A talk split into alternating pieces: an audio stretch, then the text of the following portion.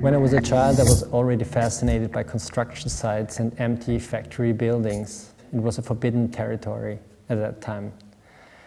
Now I come back to these magic places, and that's where I find my inspiration.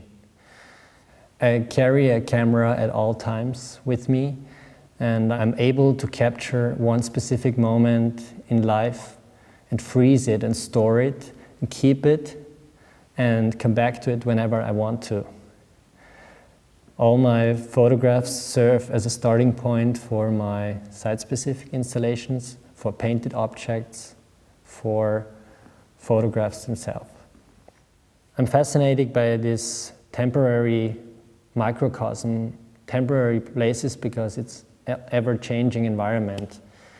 I'm interested in architecture, in transition, in destruction, changing of buildings, changing of situations, people who work there, the provisional character of the construction site.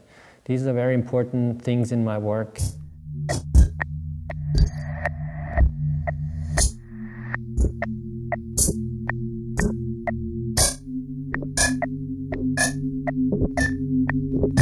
Sometimes I follow construction sites for many years and during destruction I take a series of photographs which help me to discover the process of demolition, the process of changing facades, changing faces. The construction site, I call it the beauty of the beast, reflects human life.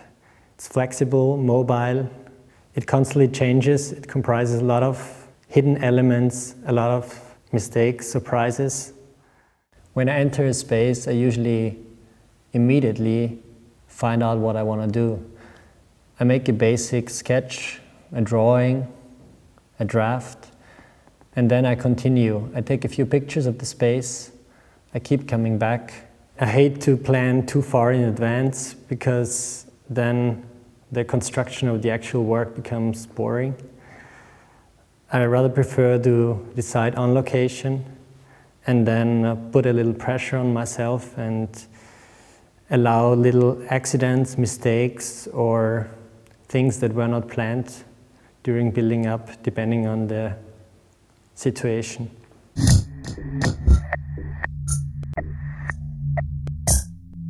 I try to use the features of the given space, the given architectural setting, and try to interfere with the architectural setting. I tried to use the space and destroy it, but at the same time accept it, respect it.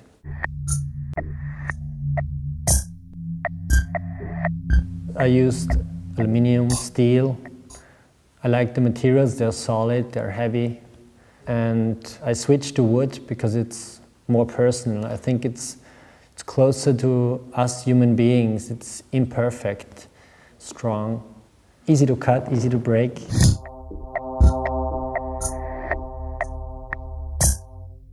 Since most of my installations get destroyed after the exhibition, I started works on paper, collages with adhesive paper, glossy surfaces like enamel lacquer. I skipped the paint, I switched to tape. I did a lot of collages with tape and works on paper. I use them not as sketches, they are independent works. Most of my works refer to existing situations. When you see the actual work and compare it to the archive photograph, sometimes there's not much difference.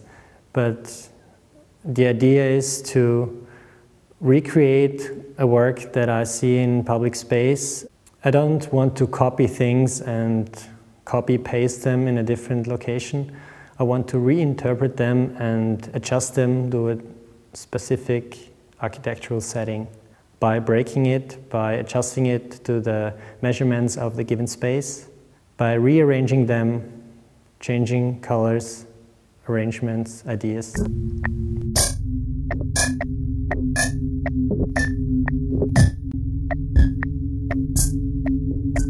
When people enter my installations, they usually are confronted with a three-dimensional structure, it's impossible to capture this structure from one point of view. So they need to move, they need to interact with space, they need to experience the structure in the space, the space and the structure, and themselves in combination with these two.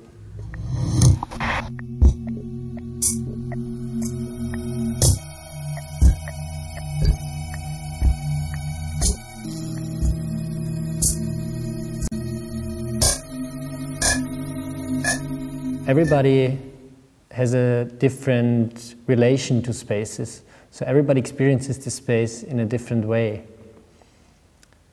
A door can be a door outside, can mean freedom. A door can be a gate to a basement, a dark basement. A door can be sealed, a door can be a fence, a door can be so many different things. So by experiencing the space, they find out my way of thinking, my way of working. I use a lot of elements that have to do with destruction. I was interested in systems, in orders, in perfect grids, in imperfect grids, in broken symmetries, but most of all, I love the simplicity of things.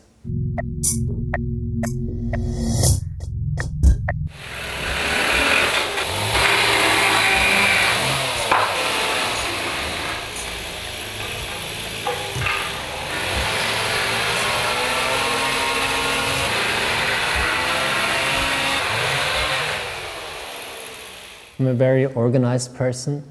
I like clean structures, clean surfaces. But on the other hand, I like rock and roll, I like destruction.